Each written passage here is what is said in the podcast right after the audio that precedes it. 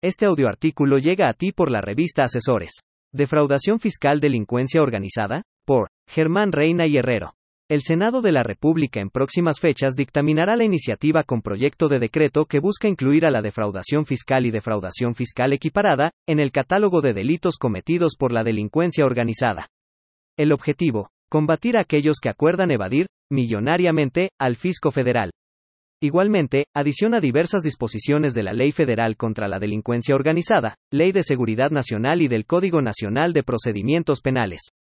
Todo con el propósito de combatir a las empresas facturadoras de operaciones simuladas, EFOS, y a las empresas que deducen operaciones simuladas, EDOS, así como a cualquier otra conducta delictiva de contenido económico. En este sentido, el presente artículo aborda una descripción detallada de los puntos que indica la iniciativa, así como la relación con las leyes y reglamentos en los que actualmente se basa. De esta forma, es conveniente resaltar que la iniciativa descrita es resultado de la situación actual de los contribuyentes con operaciones inexistentes, puesto que, hasta el 19 de junio de 2019, el Servicio de Administración Tributaria, SAT, había publicado un total de 10.527 casos calificados como presuntos, definitivos y sentencias favorables. Asimismo, es importante mencionar que el fundamento legal de la publicación que realiza el SAT se basa en Artículo 69b, primer y segundo párrafo Código Fiscal.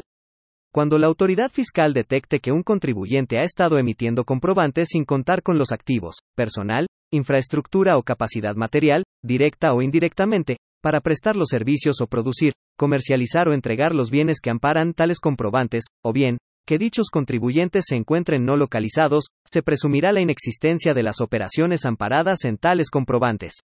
En este supuesto, procederá a notificar a los contribuyentes que se encuentren en dicha situación a través de su buzón tributario, de la página de Internet del Servicio de Administración Tributaria, así como mediante publicación en el Diario Oficial de la Federación, con el objeto de que aquellos contribuyentes puedan manifestar ante la autoridad fiscal lo que a su derecho convenga y aportar la documentación e información que consideren pertinentes para desvirtuar los hechos que llevaron a la autoridad a notificarlos.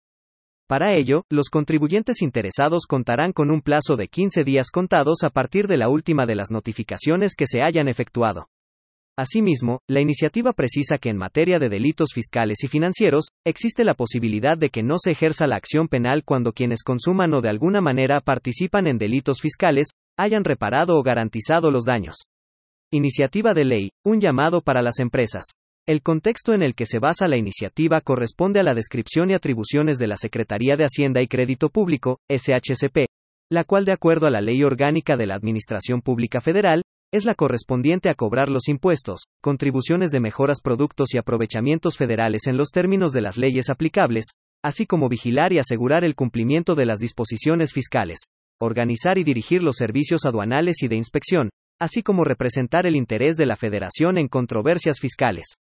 Por esta razón, la SCHP cuenta con el SAT, órgano desconcentrado que tiene la responsabilidad de aplicar la legislación fiscal y aduanera con el fin de que las personas físicas y morales contribuyan proporcional y equitativamente al gasto público, de fiscalizar a los contribuyentes para que cumplan con las disposiciones tributarias y aduaneras, de facilitar e incentivar el cumplimiento voluntario de dichas disposiciones, de generar y proporcionar la información necesaria para el diseño y la evaluación de la política tributaria. Por esta razón, la SCHP cuenta con el SAT, órgano desconcentrado que tiene la responsabilidad de aplicar la legislación fiscal y aduanera con el fin de que las personas físicas y morales contribuyan proporcional y equitativamente al gasto público, de fiscalizar a los contribuyentes para que cumplan con las disposiciones tributarias y aduaneras, de facilitar e incentivar el cumplimiento voluntario de dichas disposiciones, de generar y proporcionar la información necesaria para el diseño y la evaluación de la política tributaria. De igual manera, la SCHP, a través de la Procuraduría Fiscal de la Federación, tiene la capacidad de intervenir en los juicios y procedimientos en pro del interés de la misma Secretaría, la cual se considera víctima ofendido, asesor jurídico, así como coadyuvante en los procedimientos penales y, en su caso, puede otorgar y formular soluciones alternas y de igual forma el procedimiento abreviado, siempre tomando en cuenta la peligrosidad del delincuente fiscal. Con base a este contexto, la SCHP realizó un estudio sobre la concurrencia de diversos delitos de carácter fiscal, lo que arrojó la conclusión de que es posible distinguir entre delincuentes peligrosos y de otros que no tienen ese carácter. De ahí, que se considera conveniente que la política criminal de esta Secretaría procure un equilibrio entre el castigo y la recaudación. organizado a través de un sistema penal de excepción, a través de la Ley Federal contra la Delincuencia Organizada. Y es que de acuerdo con esta iniciativa los delincuentes organizados dañan e inclusive, incentivan a otros contribuyentes a cometer actos en contra de la Hacienda Federal. Forma, se considera que los delincuentes organizados constituyen sociedades o empresas para ofrecer servicios ilegales a otros contribuyentes que derivan en un mercado de operaciones simuladas, que actualmente es una de las conductas más perniciosas que impactan de forma millonaria al fisco federal e inclusive, ponen en peligro la permanencia y equilibrio del Estado mexicano al generar desestabilidad en las finanzas públicas del país. Por esta razón, la iniciativa señala que existen contribuyentes que consumen los productos de los delincuentes organizados en materia de delitos fiscales, tales como estrategias, asesorías, documentos, operaciones simuladas, estrategias de simulación laboral, informes falsos, etc., con el ánimo de no cumplir con sus obligaciones de contribuir al gasto público, dañan cuantiosamente al fisco federal.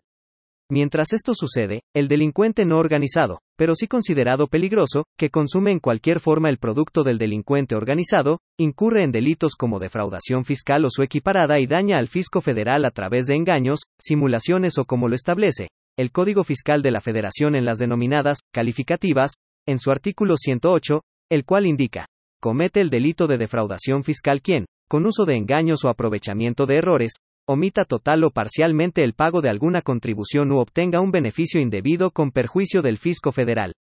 La omisión total o parcial de alguna contribución a que se refiere el párrafo anterior comprende, indistintamente, los pagos provisionales o definitivos o el impuesto del ejercicio en los términos de las disposiciones fiscales.